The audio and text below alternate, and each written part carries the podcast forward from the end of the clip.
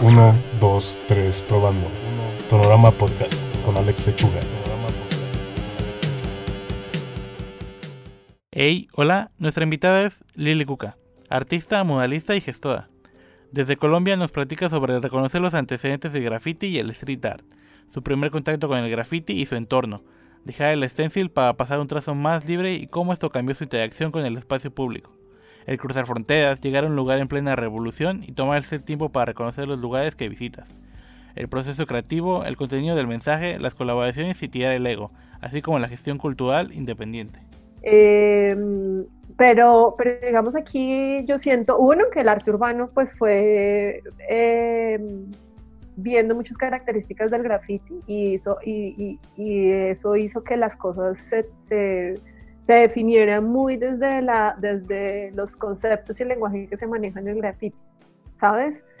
eh, pero yo siento que, o sea, no hay nada malo en, en, en que seamos comerciales, pero, pero también hay que ser conscientes de lo que ha pasado aquí para que ahora tú puedas ser parte de esa parte comercial. Creo que las nuevas generaciones, las más jóvenes, o por lo menos aquí sucede mucho eso, se han olvidado mucho de, de, de no, no, esto no ha sido por suerte, esto ha sido trabajo y de mucha gente. El que ahora las empresas y las instituciones volteen a mirar y digan, yo quiero que este grafitero, yo quiero que este artista urbano haga o intervenga mi pared, esto no pasaba hace años aquí. Antes nadie quería una pared pintada por, por, ninguna persona, ningún publicista, ningún centro comercial o ninguna persona estaba fijándose en ese tipo de manifestaciones culturales. Y para mí el arte urbano aquí en Colombia, el graffiti es una manifestación cultural que viene además de la gente de, de a pie, ¿me entiendes? Y, y, que precisamente así es que lo deberíamos ver y así es que deberíamos seguir rescatándolo y no pensar que porque me contrata una empresa me están haciendo un favor, que claramente muchas gracias a todas las empresas que nos han contratado y que nos escuchan en este momento, pero que nosotros nos abrimos esto a machete. Sí, este pues, camino fue abierto con mucho esfuerzo y nos están viendo porque hicimos las cosas bien, no porque a ellos les parezca que lo que estamos haciendo está bien sí ha sido como mucha luchita, ¿no? De empezar desde cero a pintar y cuando empiezas, pues obviamente nadie te está apoyando o es muy raro. Y ya cuando empieza a hacer un nombre por ti, pues ya la gente empieza a voltear a ver. Pero pues sí es un proceso de mucha lucha y andar siendo persistente y constante. En tu trabajo, sí. Pero podremos estar hablando mucho de este tema, pero también está chido hablar sobre ti, Lili, y que nos cuentes cómo, cómo empezó todo este rollo de, sobre ti, pues, ¿empezaste a, dibujar desde niña o en la universidad le agarraste más cariño? ¿Estudiaste arte? ¿Estudiaste diseño? A ver, yo, yo, yo, esto fue un encuentro, esto no fue así como que, que era la vena, seguro tengo la vena, por ahí me metí artística, sí, eh, pero um, yo, yo crecí en un pueblito cercano de, aquí a la capital y, y allá tenía un montón de manifestaciones culturales que no tenían nada que ver con nunca con, con, el arte, digamos así directamente, para decir que tenía una vena innata, no. El, el, sentimiento, digamos, de creación sí siempre estuvo ahí, siempre fui muy, estoy muy ligada como a la lectura, la literatura, me encanta, eh, y, y a la creación, pero nunca me había como identificado para hacer algo, digamos, que esto lo tuviera en mi cabeza y que ser artista era lo que yo quería ser cuando chiquita, no. No, era, estaba más segura de que iba a ser veterinaria que cualquier otra cosa. y cuando me vine a vivir acá a Bogotá, para terminar mi bachillerato, eh, tuve la, la, la, gran oportunidad de ver en las periferias de la ciudad, porque yo entraba por una, por, el, como por el norte de Bogotá, cuando venía aquí a Bogotá, y veía muchas cosas pintadas en, la, en las paredes, letras y me encantaban, me parecían tan desorganizadas y tan feas ahí puestas que siempre me quedaban mirando ¿quién pintará eso? Y empecé a descifrar los nombres y empecé a mirar y me empezó a llamar mucho la atención que cuando teníamos, no sé, viajes de vacaciones con mis papás, por ejemplo, que salía por el otro extremo de la ciudad, acá es muy loco porque aquí el norte eh, casi siempre está habitado por gente que tiene un mejor estado económico y el sur la gente no tiene tan buen estado económico allá también habían esas, esas firmas y esas cosas, entonces me parecía, yo decía, ¿será que se viajan todo eso para venir acá? Pero no, las del sur eran, para mí las del sur eran mucho más chimbas que las del norte. Y, y, siempre lo tuve como ahí en mi cabeza dándome vueltas que había gente que hacía unas firmas. Yo en ese momento no tenía ni idea de nada de esto. Te estaba hablando cuando era una niña, de no sé, 10, 11, 12 años, pero fui creciendo y entonces me fui encontrando con, con el barrio donde llegué a vivir, con gente que estaba haciendo rap, con gente que estaba pintando. Y pues claro, yo venía de un pueblo donde eso era una cosa que no se hablaba, no, yo no tenía ni idea que era el rap, que, que, que era nada de, de este tipo de manifestaciones urbanas. Y en el colegio conocí a alguien que, que, se hizo muy buen amigo mío, que tuvimos una relación de hermandad increíble y con él empecé a descubrir Bogotá de la mano de él, que encontré como todo este tipo de cosas que empezaron a llamar mi atención. Cuando terminamos el colegio, eh, yo quería estudiar, las posibilidades eran nulas en ese momento para mí económicamente para estudiar, si no pasaba a una universidad pública. Lo intenté en la Universidad Nacional de aquí y no, no lo logré y entonces descubrí con este amigo eh, la Academia Superior de Artes de Bogotá, que es, eh, es una academia que funciona solo para las artes. Y bueno, me presenté también varias veces hasta que logré pasar y ahí empecé a estudiar artes plásticas. Día uno no tenía ni idea qué eran las artes plásticas. ¿Entraste como alguna, con, alguna, con alguna expectativa de la carrera? ¿Fue más como... Claro, o sea, no, yo quería, yo pues sí había estado como en mis opciones algo que tuviera que ver con el diseño y esto, pero las artes como así estudiadas desde una academia además, eh, y es, eh, la SAP en ese momento, creo que ya no es tanto, pero en ese momento era una universidad que trabajaba mucho desde el oficio del artista, o sea, el oficio me, me refiero a la madera, al metal, al grabado, al vidrio, ¿sabes? O sea, no entramos solamente a estudiar y aprender a dibujar y historia del arte, nosotros pasamos por, por, por relacionarnos realmente con la materia prima de un artista y un artesano, entonces para mí se abrió un mundo de posibilidades increíble ahí. Eh, y aprendí mucho en la academia, muchísimas cosas increíbles, de mi expectativa solo fue, quiero aprender todo esto, wow, esto existe, esto se puede hacer, y, me metí de, lleno a estudiar y, y, pero por otro lado seguía viendo toda esta manifestación fuera de la academia y seguía viviendo todas estas cosas, iba a conciertos eh, de festivales de hip hop que se hacían por acá en los parques cercanos y me iba con, con mi amigo a ver por ahí los, los, conciertos y él me mostró mucho mundo que quizás yo no tenía en mi cabeza cuando llegué a vivir aquí a Bogotá. Y ahí entonces descubrí que una de las firmas, por eso empecé desde ahí, eh, las hacía una persona, eh, encontré la persona que hacía de una de esas firmas, que, que es Franco. Y, y, entonces yo, ay, este, es el man que hace esas firmas, que yo veía como por allá al lado de su hacha, no sé qué, y, y, entonces me pareció loquísimo haberlo encontrado a él, y entonces después vi a una niña que siempre hacía una muñequita que era como con un honguito en la cabeza y sus colitas, entonces era, era, y entonces así empecé como a, a, relacionarme con eso y a veces me pegaba parches a ir a pintar y empecé a hablarme con gente y ahí en ese momento estaba el boom de excusado, eh, empezó a pintar bastardilla, que para mí era una locura que una chica estuviera haciendo ese tipo de cosas. Me acuerdo mucho que había pegado un cartel eh, en la séptima, antes del Museo Nacional, en un vidrio que era como un esqueleto con escarcha. Yo pasaba y alucinaba con eso todos los días. Decía, como, ¡ay, eso es increíble! Era una cosa pequeñita, pero a mí me pareció una locura. Y, y, entonces ahí me empecé a meter en el cuento, mientras por un lado estaba haciendo como toda mi parte académica, por el otro lado estaba descubriendo todo este mundo en la calle. Y entonces en, se chocaron esos dos mundos en algún momento en mi cabeza.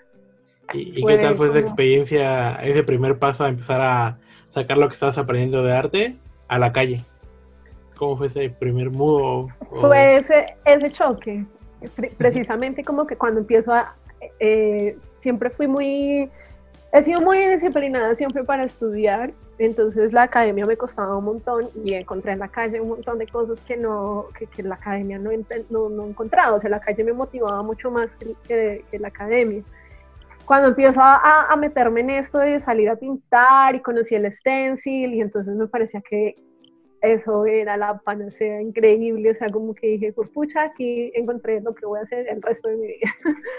y, y empecé a salir a pintar, así intervenciones pequeñitas, siempre decía como, ay no, qué fiasco, esto no se muestra, pero sabía que para llegar a hacer algo que valiera la pena mostrar tenía que empezar a intentarlo mucho, hay una persona que siempre que hablaba de esto decía que pintar en la calle no era como salir a pintar solamente como que lo comparaba con un, con un cantante, o sea, el cantante no llega a llenar estadios solamente porque hoy fue y, cantó allá y cogió el micrófono, sino muchas veces tuvo que hacer cosas en el garaje de su casa que seguramente nunca mostró y que tenía que aprender de eso y eso me parecía que era una analogía increíble y así me sentía yo siempre.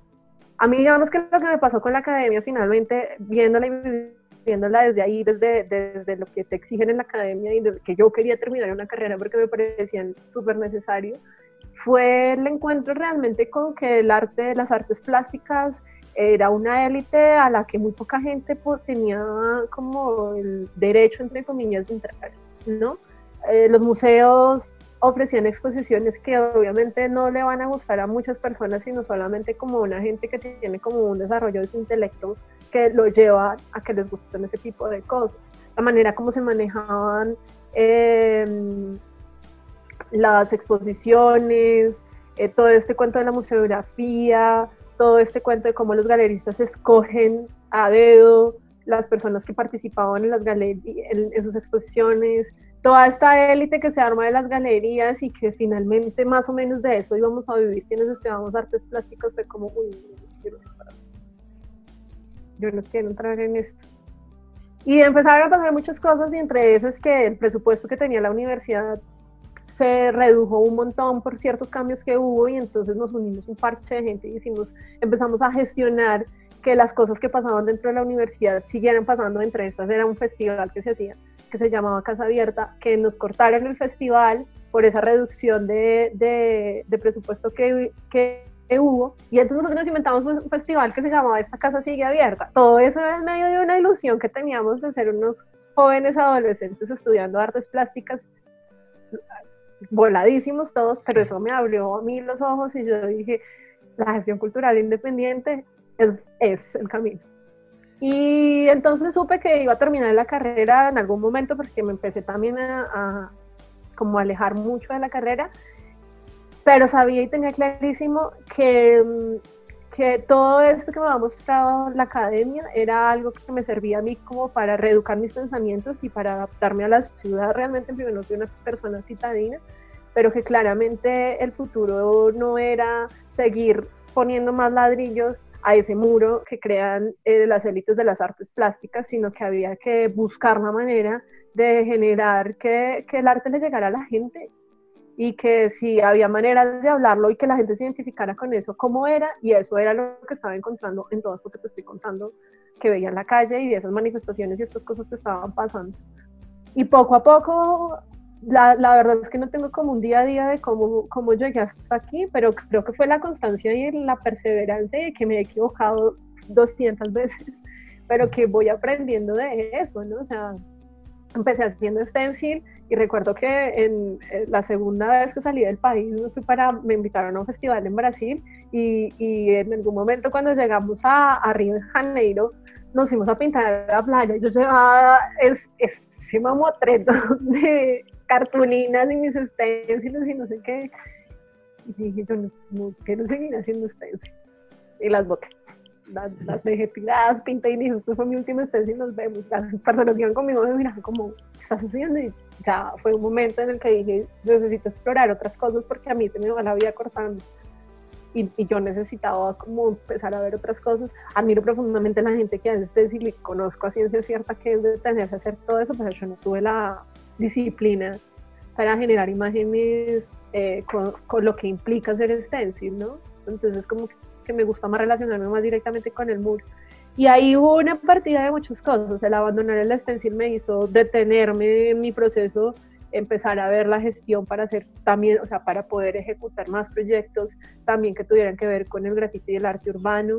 Eh, en ese momento había muchos casos eh, de, que se estaban proyectando también como espacios independientes y fue un gran aprendizaje para todos si están escuchándolo, ellos saben quiénes son y todos los que hicimos parte de esas casas en ese momento fue increíble experiencia ver a gente apostando el todo por el nada en ese momento porque pues nadie había todavía como volcado sus ojos. En ese momento no existían el tipo de convocatorias, digamos, que se hacen ahora para los espacios independientes y todo eso. Eso era pura autogestión vendiendo cerveza y haciendo fiestas con artistas que se podían mantener esas casas.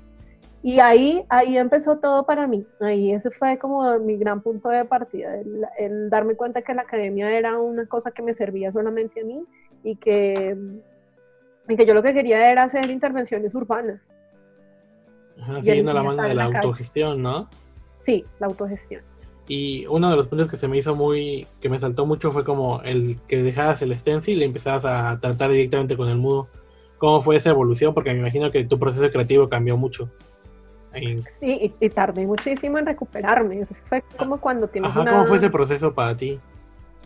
Loquísimo, loquísimo, porque además ese viaje a Brasil lo hice con gente que admiraba muchísimo. Yo me sentía pues súper contenta. Estaba con Os Montañas en ese momento, estaba con Rolo Campo, estaba con Ice, con Lucho de, de Argentina, y ellos son personas con una perspectiva del dibujo y un un conocimiento del color y la composición increíbles.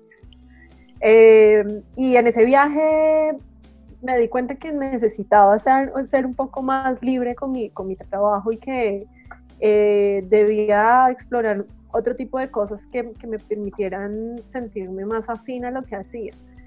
Y pues salieron todas las inseguridades en ese momento, ¿no? Como venía haciendo rostros y venía haciendo mucha figura eh, humana que te permite ser muy exacto el, el stencil, eh, me atrapó el miedo a volver a hacer algo que no quedara igual de bien, entre comillas. Entonces empecé a pintar muchos animales, empecé a hacer otro tipo de cosas y eh, fui el as de reír durante mucho tiempo y mucha gente, eso llegaba y pasaba por mis oídos así como hacían chistes sobre lo que yo hacía y no sé qué. Y yo, este es mi proceso y mi modo, estoy dibujando Alguien una vez hizo aquí hay unas chocolatinas que son eh, chiquiticas y que traen unas estampitas que son las chocolatinas Jet y que siempre han sacado animalitos y cosas así, entonces hacían chistes con respecto a eso, que yo eh, solo hacía estampitas para dibujitos como de chocolatinas Jet.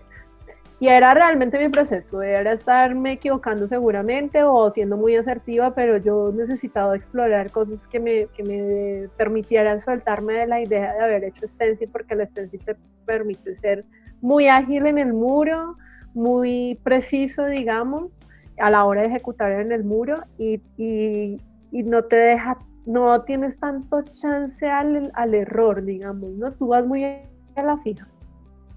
Las personas que llegan al muro con stencil van a la fija, van ahí, eh, a, lo que es, a lo que se va al muro, que está buenísimo porque te ahorra un montón de tiempo de trabajo en el muro, pero yo entonces necesitaba de verdad, creo que un poco ahí también me jugó mi pasada, el haber corrido tantos años en la academia, el haber aprendido tantas cosas que necesitaba eh, explorar más mi creatividad.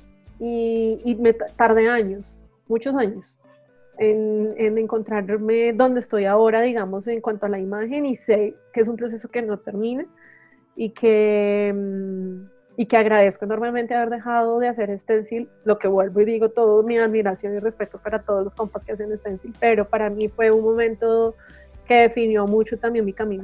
El poderme soltar, el poder hacer otras cosas y el poderme equivocar, el poderme ir del muro y decir, viste, no me gustó tanto. Y qué hice y por qué esto no me quedó bien y cómo puedo hacer y he explorado un montón de cosas y no voy a dejar de hacerlo. Es como, como también viene muy ligado a mi personalidad. Sí, pues también es parte del, equivocarte, da hincapié al crecer, ¿no? Pues te das cuenta de, ah, pues esto lo, arruiné y no quiero volver a pasar por esto, pues voy a hacer todo lo posible para no volver a pasar por esto, ¿no? Y por ejemplo, en este rollo, creo que también no sé si tiene que ver como que el esencial es mucho de preproducción, como que prepararlo antes, mucho antes de llegar al mudo y ya llegar a aplicarlo, pero creo que el hacer el modal en vivo, pues te da esa apertura de pues trabajarlo todo ahí, pues te hace más convivir con la gente que va pasando. No sé si, si sentiste ese cambio de, ah, pues mi proceso en Stencil a pintar en la calle es como que convivo más con la gente que pasa también. Total, eso era también. Además, ya te diste cuenta que empiezo a hablar y no paro. Entonces, eso me pasaba mucho en la calle, como que, que a veces llegaba y hacía cosas y decía, aquí hubiera quedado mejor otra cosa, aquí no sé qué. Entonces, como que eso también me llevaba mucho, me estaba sintiendo limitada me estaba sintiendo limitada de si llegaba a un muro y me decían que el muro medía dos metros por tres y entonces yo hacía una plantilla para un muro de dos metros por tres y llegaba y resulta que la persona se había equivocado, el muro medía dos metros por cinco, pues me quedaban dos metros eh, en los que tenía que improvisar y entonces eh, empezaba este terror de la norma, ¿no? Como siempre tengo las plantillas, ahora qué hago sin las plantillas y todas esas cosas fueron como, como para mí un, momento un momentazo, o sea, fue como, mm, no, no es esto lo que... Y estuvo bueno, yo no lo, eh, digamos que, que cuando hablaba de los errores no, no lo hablaba por el stencil, para mí el stencil fue un, un gran acierto en mi proceso creativo, pero más, la cosa fue más cuando empecé a arriesgarme a pintar sin esto, hay muros que, que, que, recuerdo con un poco de vergüenza. que digo, uy, que me, se me fue ahí la, la marea con ese muro, pero bueno, eh, se hizo y aprendí, no me gustó, y entonces para el otro voy mejor, o a veces fui, viajé y tuve la oportunidad de estar en lugares en los que quizás el muro no quedó como yo esperaba, pero lo que te digo, todo eso ha sido aprendizaje, mucho aprendizaje, y sí, realmente la, la relación que uno arma pintando en la calle con el espacio y con la gente alrededor es vitalísima para mí. Sí, y por ejemplo en esto que dices que también te ha permitido viajar mucho lo de pintar, ¿nos puedes decir como algunos lugares a los que has ido y alguna experiencia que te haya marcado mucho eso de viajar? Todos los lugares lo marcan a uno mucho, todos. Yo he de decirte que, que a mí el lugar que más me ha dejado marcada, yo he tenido la oportunidad de estar en muchos lugares increíbles. Mi primer viaje a México fue un viaje muy definitivo en mi vida. Eh, porque además llegué allá no por el proceso que tenía, sí, por el proceso que tenía como artista urbana, pero eh, llegué a, ser parte de un proyecto gracias a, a, los procesos que tenía de gestión independiente. Como que me contactaron por medio de, oye, sigues haciendo talleres, estás haciendo esto, únete a nosotros. Y entonces eh, fui a Querétaro durante varios meses a trabajar con una comunidad y en, en Bolaños, en una colonia de allá de, de Querétaro.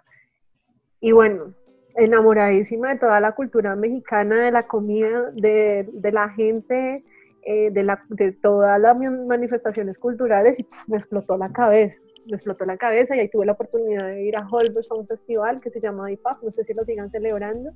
Y, y ya en Holbox me encontré con, con vieja, vieja data de amigos y conocí otros amigos más y fue muy lindo, fue muy lindo como la experiencia ahí y, y, México ha sido un lugar que me ha recibido ya varias veces con los brazos abiertos y donde siempre salgo con muchísimos aprendizajes y, y, me encantaría volver. Una de mis frustraciones es que justo para esta época yo debería estar subiéndome a un avión para irme a México, pero bueno. Ya habrá más oportunidad seguramente. Sí, y bueno, nada, he estado pues eh, de, esta parte del, del, hemisferio, he estado en, en, Perú, en Ecuador varias veces, eh, fui a Brasil y estuve en, en, Cuba y en Estados Unidos. En Estados Unidos que hacer un proyecto en Nueva York también muy bonito. Y ahora poco viajé a Europa Ah, también estuve en Chile, en Chile, esa es una historia, esa, el año pasado me fui a, Chile a un festival, a la Puerta del Sur, en Santiago de Chile, y llegué el día en el, en el que estalló la revolución. Buena fecha para llegar. No, fue increíble. O sea, puedo contar la experiencia como una experiencia de vida. Los días fueron muy tensos, muy difíciles, pero vivirlo, vivir lo que vivimos en ese momento, las personas que pudimos estar allá, porque pues mucha gente se bajó claramente, porque yo llegué el día en el, que de verdad estaba explotando todo y ellos tuvieron como la oportunidad de decidir por ellos mismos si iban o no, yo estaba súper tranquila en que pues iba a ser cuestión de días en los que eso pasara, porque así pasa en este país, pero en Ecuador, en Chile no fue así en Chile empezó con un, ese, ese, día que yo llegué fue el primer día de toque de queda y de ahí para allá todo fue una locura. El festival terminó realizándose solamente con tres invitados internacionales que logramos llegar. Y, y, teníamos muy poco tiempo para pintar. El festival se celebraba en un cementerio que quedaba en el centro de la ciudad, entonces teníamos de tres a cuatro horas de trabajo diarias, cuando tú sabes que se trabaja ocho horas o a veces un poco más en los festivales. Em, nos llevaban y nos recogían iban y nos metían en el hotel y hasta nueva orden podíamos salir al otro día y no, no, tuvimos la oportunidad de conocer a Chile o a, Santiago de Chile de alguna manera porque pues todo estaba militarizado, los supermercados estaban cerrados, duro. Increíblemente la parada de aquí es que el lugar donde mejor nos sentíamos era el cementerio. No, sí, fue, fue toda una misión lo de Chile. Sí, Oye, sí, hemos-. Como que sí hemos platicado de viajes con otros artistas y cosas así, pero me acabo de dar cuenta que nunca he preguntado como cómo se prepara un artista antes de ir al viaje. Como tienes, armas un calendario como de, ah, pues voy a ir a Chile y cerca de Chile hay como dos o cuatro proyectos que creo que puedo conectar, o es más como un calendario, como cómo se prepara Lili Cuca para los viajes. Sí, cuando los viajes han sido largos y sé como que de aquí me puedo ir allá, que digamos fue lo que me pasó con México, Cuba y Estados Unidos, eh, se hizo así. En México, yo realmente yo me fui a México casi, casi por un poco más de medio año, porque tenía trabajo fijo con esa universidad para el proyecto que te digo que de por varios, fueron como dos o tres meses, y después de eso iba al Festival de Holbox, que eso se dio ya estando allá. Yo la verdad es que no suelo planear mucho, no soy muy de, los, de los viajes, o sea, cuando llegan digo, esta es la fecha que tengo para viajar y si me puedo extender, perfecto, si no, y si tengo que regresar a Colombia o a donde esté viviendo en ese momento, pues regreso. Eh, para mí lo más importante es relacionarme con el lugar. Eh, suelo pedirle a las personas que me llevan a, los- al- a viajar o a los que me proponen los viajes que me dejen unos días antes. Uno, porque me da durísimo el avión. A mí bajarme de los aviones, así sean vuelos de una hora, me pegan durísimo físicamente. Yo siempre me necesito como un par de días de recuperación, pero además de eso, porque me gusta ver el espacio y los lugares y saber que, que quizás las ideas que yo lleve en mente se adapten al, al, al lugar. O sea, eso es súper importante para mí. Co- como poder de verdad llegar a ser parte del, del espacio, ¿no? Como a- a- vas a dejar algo ahí que tenga que ver con lo que está pasando. Por ejemplo, el viaje a Chile, eh, yo llevaba una imagen totalmente diferente a la imagen que quedó en ese cementerio. Porque mm, pues, la imagen que quedó es una chica con el brazo arriba, como, en- como luchando, y lo que pasó, lo que yo llevaba era otra cosa totalmente onírica de, de otras vainas y esa imagen surgió por, por la situación que estábamos viviendo y lo que ve- veíamos en la calle todo el tiempo, lo que vivimos también. Em, yo creo que es súper importante que uno tenga claro el tiempo que tiene de viaje, ¿no? Cómo puede conectar con otros proyectos, como sucedió, digamos, a, a mí lo de México fue muy casual, pero todo se dio así como a pedir de boca. Yo después de que terminé los proyectos de México, llegó el de Cuba eh, y pude viajar a Cuba y regresar a México después y de, de- de- de México vine a Colombia por unos meses porque tenía que terminar unas cosas y ahí pude ir a Estados Unidos al otro proyecto. Es de organizar y pues de, esto, de autogestionarte, de moverte y de proponerte también como yo estoy en disposición de viajar y de ir y de estar tanto tiempo, de presupuestar también qué te pone el proyecto y qué pones tú y cuando se puede pues conocer, ¿no? Me parece súper importante que no solamente nos quedemos pintando muros, esa es mi perspectiva. Yo suelo viajar e ir a conocer también lugares, me, me, me regalo unos días de, bueno, hasta acá fue Lili Cuca y ahora Liliana se va a ir a conocer algún lugar lindo, sin pintar. Aquí se quedan los, las brochas un ratito mientras ya voy a conocer más lugares, ¿no? Sí, Sí, también creo que es importante pintar algo que vaya en contexto del lugar a donde estás yendo. Como, o sea, está chido que traigas una idea, pero igual esa idea no es tan bienvenida en ese lugar o no sabes qué está pasando en ese lugar. Y creo que la gente llega a conectar algo, llega a conectar más con la idea que está más alrededor de su contexto. Y pues para Ujú. estar en- entrar en ese contexto, pues necesitas hablar mucho con los locales, salir, dar la vuelta, Exacto. bueno, yo, yo apliqué mucho eso en Colombia, o sea, sí llegué, llegué el medio día del festival, pero sí también traté de hacer una investigación previa de apps que hay en Colombia, de esto de que es como, como ciertos elementos gráficos igual, y pues llegar y fue platicar con la banda local, como irme empapando un poquito de los lugares que estábamos pintando, pues, para que tenga una conexión también con la gente de ahí y no llegar como a imponer algo. Sí, total, total. Eso es súper importante. Para mí es eso, o sea, para mí si me preguntan a mí personalmente es eso. Yo, claro, la oportunidad de ir y pintar la aprovecho al 100%, pero me parece que es súper vital que las personas que vamos a donde sea, si seguimos de turistas, pues seamos personas con la capacidad de empaparnos también de la cultura y de la gente que está ahí, ¿no? O sea, em, no es solamente ir a mostrar mi trabajo, es ver cómo mi- lo que yo hago y mi creatividad se puede adaptar a este espacio. ¿Y cómo es ya tu proceso ya enfrentándote al mundo de pues ya dice tu rol, ya conociste un poquito más de la ciudad, o es un proyecto que te ha llamado de un cliente, ¿cómo empiezas este proceso de pasar la idea, de bajarla al papel y ya luego del papel al mood? Como referencias, colores, todo eso. Yo digamos que tengo un proceso ya como muy arraigado a mí, es que yo sí trato de, de echarme un par de dibujitos previo a sea lo que sea que vaya a hacer. Eh, muchos de esos dibujitos paso la hoja y digo, no, esto no era. Y empiezo de cero o me sirven de base para empezar a generar la idea. Eso sí siempre va así. Así sean como unos esbozos súper, súper básicos, pero me gusta como tener la oportunidad de decir, ah, traía esto listo para... Y ya después de que conozco el espacio, ya después de que estoy en, contexto, veo si se adapta o no, dibujo siempre antes de irme al muro. Eh, yo no tengo esa capacidad desarrollada de llegar sin nada al muro, eh, pero trato que cuando, de, que si llego sea de verdad algo que se pueda adaptar al espacio. A mí, me, a mí siempre me ha cuestionado mucho mi, mi estilo, digamos, yo soy súper, hiper, mega romántica a la hora de crear. Eh, siempre me gusta crear, generar imágenes amables, digamos, y alguna vez me preguntaba por qué no hago algo más rudo. porque no pinto, ya qué mamera los pajaritos, las florecitas, la hojita, pero cuando, cuando me preguntaba eso decía también un poco es que los contextos en los que nosotros pintamos, en lo que nos movemos y todo eso son espacios súper bruscos. Y, y, la calle es brusca, y la sociedad es brusca, y la sociedad colombiana y la sociedad latinoamericana, que es donde más he tenido la oportunidad, la oportunidad de pintar, son sociedades que estamos acostumbradas mucho a la violencia, ¿no? Y entonces quizás lo que trato de hacer un poco es ligarme más a las emociones. Yo soy una enamorada de las emociones humanas, me parece que, eh, eh, que estudiarlas y que conocerlas y que dejarlas salir y que fluir en ellas es una cosa complicadísima, complicadísima. Y me parece muy lindo poder retratar eso. Eso, eso me interesa a mí muchísimo. La, la, o sea, soy apasionada, digamos, de, verlas y eso, aunque no las entienda.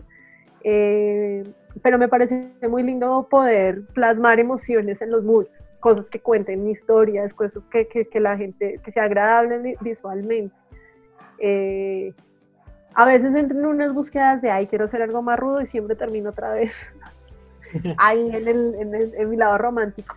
Pero eso, y en los colores, eh, ahorita estoy muy casada con como con unas paletas de colores. Antes también trataba de como adaptarla mucho, pero, pero siento que en esa búsqueda de identidad que uno tiene de la imagen termina también haciendo matrimonios ahí con, con las paletas, con las técnicas, con las formas, de, con, los, con, los, utensilios que utilizas. Digamos, una cosa que estoy haciendo ahora es que trato, estoy tratando cada vez de usar menos aerosol, cosas así va, igual mucho de la mano del prueba y error. Igual, prueba y error, sí. Es la base de todo. Total. Oye, y como, pues sí, creo que también tiene mucho que ver eso que estás diciendo, porque yo también soy mucho de hacer cosas como que un poquito positivas y cosas así, pero también es como este rollo de, pues en las noticias, siempre es como que, pues estamos muy acostumbrados a ver noticias de corrupción, muerte, como que noticias sí, de cosas súper duras, sí. Ajá. noticias fuertes. Y creo que está chido darle a la gente un contexto que no les haga recordar eso, ¿no? Como dijiste, pues estamos hablando de un espacio público donde pasa la gente, convive.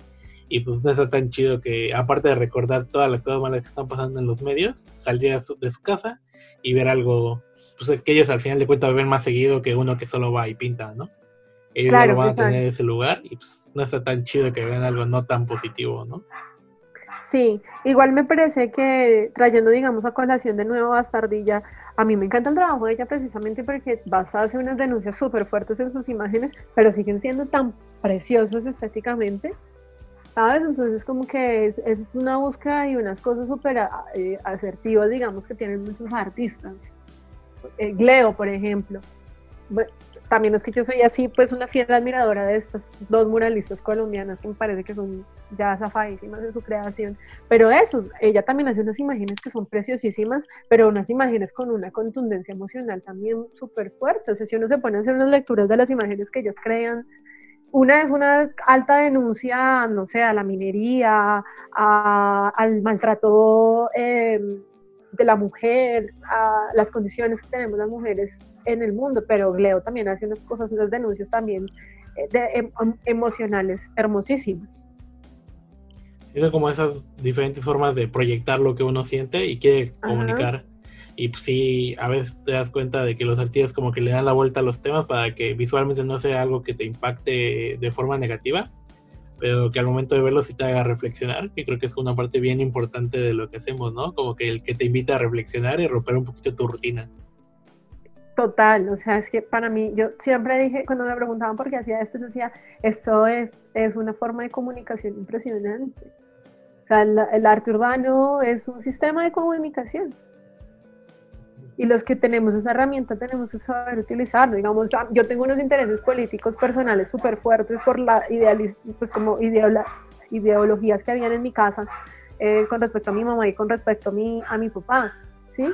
Y de la manera, o sea, yo, yo crecí con gente que tenía una movida, unas movidas sociales y políticas súper fuertes. Yo no me he atrevido todavía, digamos, a manifestarlo en mis imágenes por, precisamente por eso, porque yo hago mi- mis cosas aparte para seguir siendo parte de esas cosas con las que crecí, pero visualmente todavía no logro encontrar encajar esas, esas cosas para poderlas poner dentro de la estética de mi trabajo. Sí, igual es luego mucho también como ir, pues ese rollo de empezar a conectar ideas y saber, al final de cuentas, pues igual es algo que más trae, ¿no? Como que ese rollo más positivo en tu obra.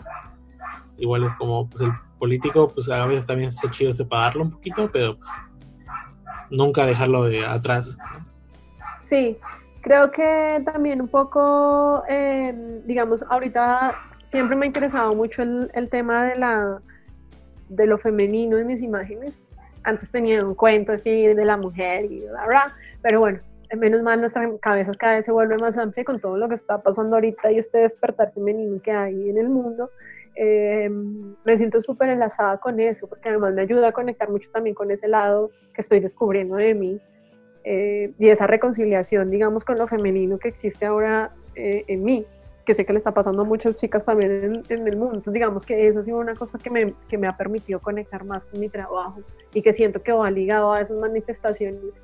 O sea, como que lo, todo lo, lo romántico que siempre ha sido impuesto a nuestras personalidades eh, femeninas, eh, también es un asunto político y social y que atender.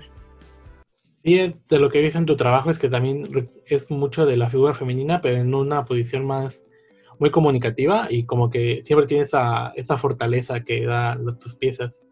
La última vez que me fui de, bueno, me estaba yendo de Bogotá y topé uno de, de tus modales que habías hecho y no manches, verlo en persona pues se me hizo bien chido antes de irme. Y pues sí, ese modal, creo que era una chica de frente, pero pues sí traía toda la actitud y cosas así. Se me hizo una buena pieza para irme de Colombia.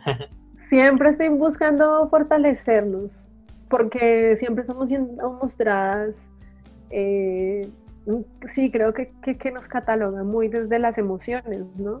Como si fuera malo ser personas emocionales. Y me parece súper importante rescatarlo desde ahí. Gracias, gracias que te haya gustado.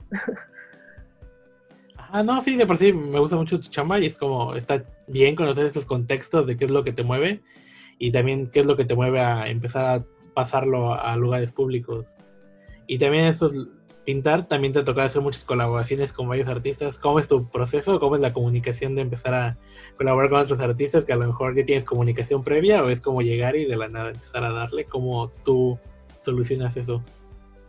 Yo creo que eso sí depende mucho de la otra persona. Me pasó justo con el proyecto que hice Comune, que sí, que sí cuando ya escuché esto va a recordar este proceso, que siempre nos hemos llevado muy bien, las dos tenemos una amistad más allá de, de, de lo que hacemos y, y, yo soy full admiradora de lo que ella hace, pero en este último proyecto el juntar eh, sus formas de creación y las mías nos resultó en algún momento un poco complejo y yo decía, qué loco porque se supone que somos amigas, estaría fluir más, ¿no?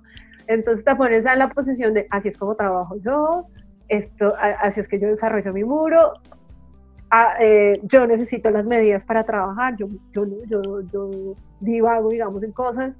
Eh, entonces todo ese tipo de cosas, yo decía que, que no, después de que ya no nos generó, digamos, el malestar, me parecía súper importante también ver cómo trabajan los demás y qué coges y qué puedes agregar a, a ti, ¿no? Eh, yo siempre que he hecho colaboraciones, yo sí suelo preguntar, bueno, ¿qué vas a hacer? ¿Cómo lo quieres hacer? eh, te muestro lo que tengo para ver si te puedes adaptar o lo trabajamos previamente. Eh, y eso me parece muy lindo, el podernos adaptar, pues si no, pues no sé, sácale el ojo, yo le hago el ojo, ¿sabes? Como que me parece que la junta, la junta es linda cuando no es como hasta aquí llego yo y hasta aquí llegas tú, sino que qué pasa si, si va todo el muro en el que estamos los dos. Eso me parece muy lindo. No se logra casi siempre. Eh, digamos, esta vez lo que te cuento con Mugre era precisamente, teníamos que hacer un muro gigante horizontal, muy largo, un chorizote de, casi 100 metros, eh, en el que claramente teníamos que estar por tiempos trabajando a extremos porque no íbamos a lograr, si nos íbamos las dos aquí súper enamoradas, vamos las dos aquí pintando a la paz, no lo íbamos a lograr. Pero la, la, finalidad del, la finalidad del muro precisamente era que no se viera cuál era, la, cómo era tu parte y esta era mi parte y creo que lo logramos. Y hay un, un estilo que se define a los dos lados, pero un estilo que, que, que logró como expandirse en todo el muro. Y a, a mí eso me, me, me, gustó un montón. Eh, y he tenido la oportunidad de hacerlo con, con muchas personas, pero una cosa que me dejó a mí muy satisfecha también fue el año pasado, lo hice con pegatina nos fuimos un domingo de parche a pintar. Vamos a pintar, vamos a, hacemos la aclaración de que aquí el parche es salir a ser amigos, porque parchar para ustedes es otra cosa. Y, bueno, nada, salimos a, un domingo, nos fuimos, él vive en un pueblo acá cercano y me invitó, salimos y dijimos, bueno, vamos a conseguir el muro, él ya lo tenía visto, llegamos a pintarlo. Yo llevaba una idea y él llevaba otra y fue súper bello como él dijo, no, vamos, ¿qué quieres hacer? ¿Cómo lo quieres hacer? Así me puedo adaptar así y el resultado fue bellísimo. Te pasaré la foto para que la, la tengas ahí. Ese tipo de cosas en las que, las que nos estamos preguntando, oye, si ponemos esto aquí, ¿y qué pasa si hacemos esto? Como cuando vas con la disposición de aprender también de tus compas. Yo personalmente, digamos, siento que los mayores aprendizajes en cuanto a técnicas y formas de intervención en el espacio eh, han sido viendo a los otros compas Sí, también es, muy, sí es mucho de... Creces mucho cuando te quitas esa barrera de que te lo sabes todo y empiezas a hacer preguntas y es como, ah, oye, quiero mejorar aquí, quiero mejorar acá. Y creo que las colaboraciones sí dan mucho hincapié a que mejores con la otra persona, porque sí tienes que quitar un poquito abajo tu como ego, por así decirlo, de artista. Sí, el ego. Y buscar este punto medio, como tú lo dices, que no sea como, ah, la mitad de aquí para acá es mía y la otra mitad para acá es tuya, ¿no? Es como si mucho diseccionar el trabajo de, los de ambos y que quede como si fuera un tercer artista el resultado, ¿no? Total, total. Ese, ese tipo de cosas. Y encontrar gente eso, que esté en la capacidad de tener como esa empatía por el trabajo del otro también y decir, va, si vamos a pintar los dos, ¿cómo lo hacemos? ¿Cómo hacemos que... Recuerdo una en Holbox que lo hicimos con Apitatán y, y César Bamont, que fue una cosa de, de risas y de como, ay, vamos a pintarle esta reja a la señora de la peluquería que nos ha atendido súper bien y que nos ha traído comida, sí, ¿qué le hacemos? Entonces ellos crearon sus personajes así divinos y yo estaba a la, a la mía por ahí tomándome alguna chelita y ellos me decían, no, pero ven, pinta con nosotros. Y yo, no, pero ustedes ya hicieron el personaje, yo no tengo nada que hacer ahí. No, entonces yo me metí, le puse entonces el, el traje de baño, y las cositas de la cabeza y las florecitas de atrás y finalmente terminó siendo una imagen que sí es una imagen protagonista de, una César Pavamonte, digamos, pero y un personaje también tan reconocidos como son los de Apitatán, pero ahí estaba también una parte mía y ese fue un ejercicio súper divertido que hicimos entre los tres. También te ayuda como a relajarte, ¿no? Como que, ah, pues entre tres ya es como me puedo soltar un poquito más, entre aceptar un poquito más el error si llega a salir mal. Y es como, va más de la mano de la experiencia y dejar una pieza que al final es una pieza que al final da mucha buena vibra por el proceso que dio eso, ¿no? Total, ella salía, estaba encantada de ver que salía y entonces estaba el uno pegado a la reja pintando no sé qué, nos daba algo, se entraba y cuando volvía a salir encontraba, me encontraba a mí, ya no estaba él, sino estaba yo ahí, ay no, pero pongámosle, sí, es como el proceso, el proceso rico, es, esos procesos en los que no hay tantas expectativas y no estás más como en la experiencia. Y hablando como de esa parte de procesos, ¿qué tal ha sido tu experiencia como gestora cultural? Que también es algo que has hecho mucho, ¿no? ¿Cómo empezó también? A mí esa parte me encanta. Empezó con lo que te conté. Yo descubrí la gestión en la universidad. Eh, retomando la historia, el festival de, de, la SAP eh, se llama Casa Abierta y era un festival que cuando, cuando nosotros entramos a estudiar, eso fue en el 2003, eh, se celebra, era un festival que tenía mucho auge, digamos, en el gremio artístico, porque no solamente se exponía lo que se hacía dentro de la academia, que en teatro y danza son muy cracks a nivel nacional e internacional, y en artes plásticas también tenía unos procesos muy lindos que mostrar y con maestros también que estaban enseñando cosas increíbles dentro de la academia, que eso era un plus, digamos, no estabas estudiando solo con profesores universitarios, sino con gente como Humberto Giangrandi, que es un italiano que se vino hace muchos años a vivir aquí a Colombia y que hizo un proceso con el grabado impresionante para, para todos nosotros. Y la obra que él produjo y que ha producido, entonces tener clases con Humberto Giangrandi era para todo el mundo como una cosa así, wow, ¿sabes? Y además de mostrar todos esos procesos que se hacían, se hacían eh, conciertos con artistas eh, tipo Aterciopelados, Jorge Velosa, que era un, es un carranguero de aquí. La música carranga es, es, una música de cuerda que se hace en, en el área andina y, que son representantes de la cultura increíbles y hay gente impresionante y directores de teatro increíbles y obras de teatro increíbles y danza impresionante y compañías de danza de otros lugares y de repente el presupuesto se cierra y te dicen que ya no van a hacer más, más el festival cuando eso era un momentazo que tenía la universidad para... Y nosotros con otro grupo de gente que siguen siendo mis amigos más cercanos hasta el día de hoy nos pusimos la 10 y dijimos pues no se va a hacer, no, no se hace con plata, se hace sin plata y esta casa sigue abierta. Así se llamó el festival. Hicimos sin un peso, sin un peso. Eh, claramente no pudimos llevar a terciopelado ni nada de eso, pero lo hicimos. Y este, nos echamos una gran cantidad de enemigos encima que no estaban de acuerdo con que lo hiciéramos, pero, pero eso nos enseñó mucho a todos. Ellos siguieron, digamos, la cabeza del proyecto, siguieron haciendo procesos de, de gestión. Yo me quedé más en la producción de, de hacer mi obra en ese momento, Mm, pero después de, de, cierto tiempo empecé a darme cuenta que yo también podía hacer gestión y fue cuando pasó lo de estos casos em, que eran espacios culturales independientes en los que de repente alguien me decía, ay, deberíamos invitar a fulano y a no sé quién y que haga una intervención aquí y hacemos estampado de camisetas y hacemos stickers y nos parchamos acá una noche todos y vendemos pola y sacamos esto por internet, ahí el internet ya estaba generando su gran fanaticada y vamos a hacerlo. Entonces lo así, empecé muy inocentemente, digamos, a, hacerlo hasta que, hasta que o sea, no, no, he tenido, digamos, la oportunidad académica de aprender mucho de la gestión, pero me metí ahí, después fui encontrando gente que me fue enseñando más camino y, y, he tenido la oportunidad de hacer proyectos increíbles. Hicimos un proyecto hace muchos años con una casa que se llama La Redada, que es como para mí ha sido una maestra de vida ese espacio cultural. Y, y con otra compañera hicimos eh, una propuesta para hacer un proyecto que finalmente terminó siendo parte de una beca que, que en la que ellos incluyeron el proyecto y que se, se logró hacer y fue eh, hacer un festival abierto en una avenida que estaba sufriendo todas las consecuencias de la gentrificación aquí en Bogotá. Entonces está, eh, quedó un barrio dividido, un barrio en el centro de Bogotá dividido por una avenida gigante eh, que estaba comunicando pues la parte alta y baja de la ciudad y nada, hicimos un proceso súper lindo allá con, con, artistas urbanos que fueron a intervenir las culatos de las casas que quedaron ahí, hicimos conciertos con eh, varios chicos que hacen rap aquí de la ciudad y que también son raperos que han sido como muy independientes en sus grabaciones y sus cosas, pero que tienen una fanática de barrio increíble.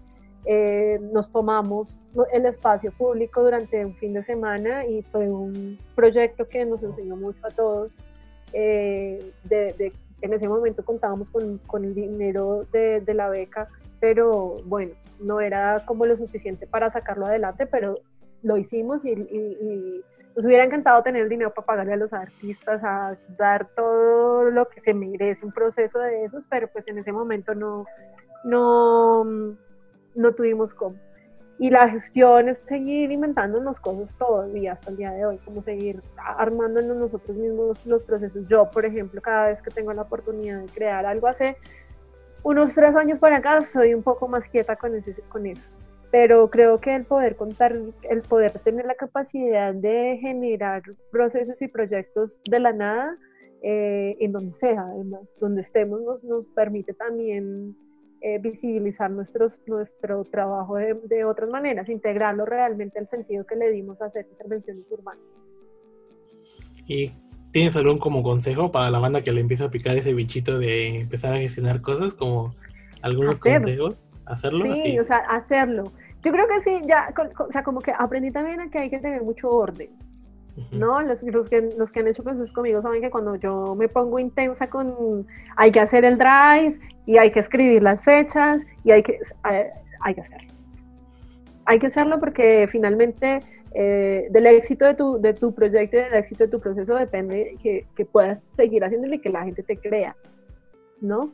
Entonces, sí, sí me parece, o sea, siempre hay que eh, creerse el cuento, ser súper organizado con lo que se va a hacer, con el presupuesto que tienes y el que no se tiene y cómo vas a buscar ese presupuesto. El papel y todo escrito es una cosa que, es súper gratificante, o sea, tanto para hacer un negocio como para que tú recuerdes tus ideas, es mejor todo escrito. Em, y tener una red de apoyo una red de apoyo, una mano derecha que te ayude a gestionar, una mano derecha que te ayude a buscar los contactos, eh, o sea, tener mucha gente que, que, crea que lo que van a hacer es posible, ¿no? Y como una data de confianza muy fuerte ahí, que contar con gente que de verdad crea que, que aunque en el momento no va a haber una muestra, digamos, de dinero y que ese va a ser el pago de tu trabajo, se apuesta el todo por el todo. Muchas veces uno empieza en esto y todavía me pasa que, que, todavía hacemos muchas cosas en las que no vamos a recibir ningún tipo de ganancia, pero que lo hacemos solo por la fe de vamos a lograr. Vamos a hacerlo, vamos a sacarlo y con esto podemos intentarlo una, dos, tres veces más y seguramente en otro momento va a haber ese ingreso. Ya en ese momento, digamos, aparecen más proyectos en los que hay plata, porque finalmente pues todos vivimos de eso. Pero, mm, pero creo que es eso, como uno, eso, como si lo vamos a hacer, vamos a hacer, vamos a hacer bien. ¿Qué queremos hacer? Escribirlo, ¿qué, cuáles son sus pros, cuáles son sus contras, a quién se lo vamos a dirigir, cómo vamos a conseguir el dinero para hacerlo, qué necesitamos para hacerlo. Porque ahí no sé, gestión que solamente vamos a hacer una exposición dentro de un espacio que ya tenemos, como pasa en Jauría y como viste que sucedía allá, que la gestión era eh, más llevada por quien llegaba a pedir la casa prestada y qué exposiciones se van a hacer y la manera como la persona que dirige la casa, que es Camilo, se maneja con las personas que le piden la casa prestada. Entonces, digamos que el manejo del dinero es otra cosa, pero si ya quieres un proyecto tipo estar afuera en la calle, ¿qué se necesita para eso? ¿Cómo lo vas a hacer? ¿De dónde vas a sacar el dinero? ¿Qué puertos se pueden golpear? ¿Qué necesitamos hacer previo para eso? Eso es lo que creo. Siempre hay que creer que es posible. No desfallezcan, por favor, es lo que les pido a la banda, que ya llevamos tiempo en esto. Un poco más de lealtad, sí, a la, a la situación eh, que todos, todos iniciamos a pintar sin tanta expectativa, digamos. Creo que eso, eso, eso nos pasó a todos los que llegamos hace tiempo a esto. A la nueva generación, yo la invitación que hago siempre es a a informarse. Esto también tiene una historia, esto también tiene gente que, que permitió que ahora se pueda pintar como pintamos, esto también tiene un, un, largo trayecto de gente que ha permitido, abierto las puertas para que ahora nuestros países eh, lleguen las pinturas que llegan. Eh, hay mucha historia detrás de la gente que ha podido hacer marcas de aerosoles y de pintura para, para hacer intervenciones en espacios públicos, para hacer intervenciones en la calle. Entonces hay mucha tela cortada ya, previa a que ahora las cosas sean un poco más, em, no fáciles, pero mm, se dan con mucha más agilidad, que es lo que se nos da Y está bueno, está bueno investigar, y está bueno saber quiénes eran esas personas, y está bueno saber por qué ahora en este país, o en tu país, o en los otros países ya tengan datos que antes no llegaban, y cómo se hacía antes para pintar. Eh, y toda esa información es vital para prepararte con un pleno conocimiento a la hora de hacer tus propuestas y a la hora de tener un discurso y a la hora de saber por qué estás pintando en la calle, ¿no? Como que no es solamente la aventura que es pintar en la calle, porque pintar en la calle es una aventura increíble, una montaña rusa de mil emociones y mil cosas y, y de todo lo que te encuentras y lo que ganas también y el reconocimiento, entre comillas, pero pues a la hora del té nos reconocemos entre nosotros mismos. O sea, si tú le preguntas a otra persona, a tu familia, quién es toxicómano, dudo mucho que te vaya a contar que es un artista urbano hiper reconocido en Colombia, con una puesta social y política súper fuerte en sus imágenes, el, eh, uno de los referentes número uno del stencil de Latinoamérica. Él no te va a hablar de eso, eso lo hablamos nosotros. ¿sí? Me parece que, que partir de, de, conocer la historia es parte también de tenerle un sentido común a que esto, como una manifestación cultural de nuestro país y en nuestros países y en Latinoamérica sobre todo, eh, hace parte ya de la historia cultural de nuestros países. Y hay que, hay que saber de dónde y cómo llegamos hasta el momento en el que estamos pasando con el arte urbano. Uh, muchas gracias por el tiempo, Lili, por la entrevista. Ya lleva rato que no hablábamos, como un buen. Ya ratazo, sí. plática más casual. Súper, súper. Muchísimas gracias a ti por tenerme en cuenta. Estuvo súper lindo todo lo que hablamos. Ojalá la gente no se aburra. no, no creo. Ahí, ahí, nos lo pueden decir en los comentarios. Y ya voy a empezar como a despedir el podcast, pero igual podemos seguir platicando un rato, como tú veas. Y pues nos vemos en el siguiente episodio. Adiós. Muchas gracias. Saludos. Esto fue todo. Muchas gracias por escuchar Tonorama, podcast con Alex Lechuga.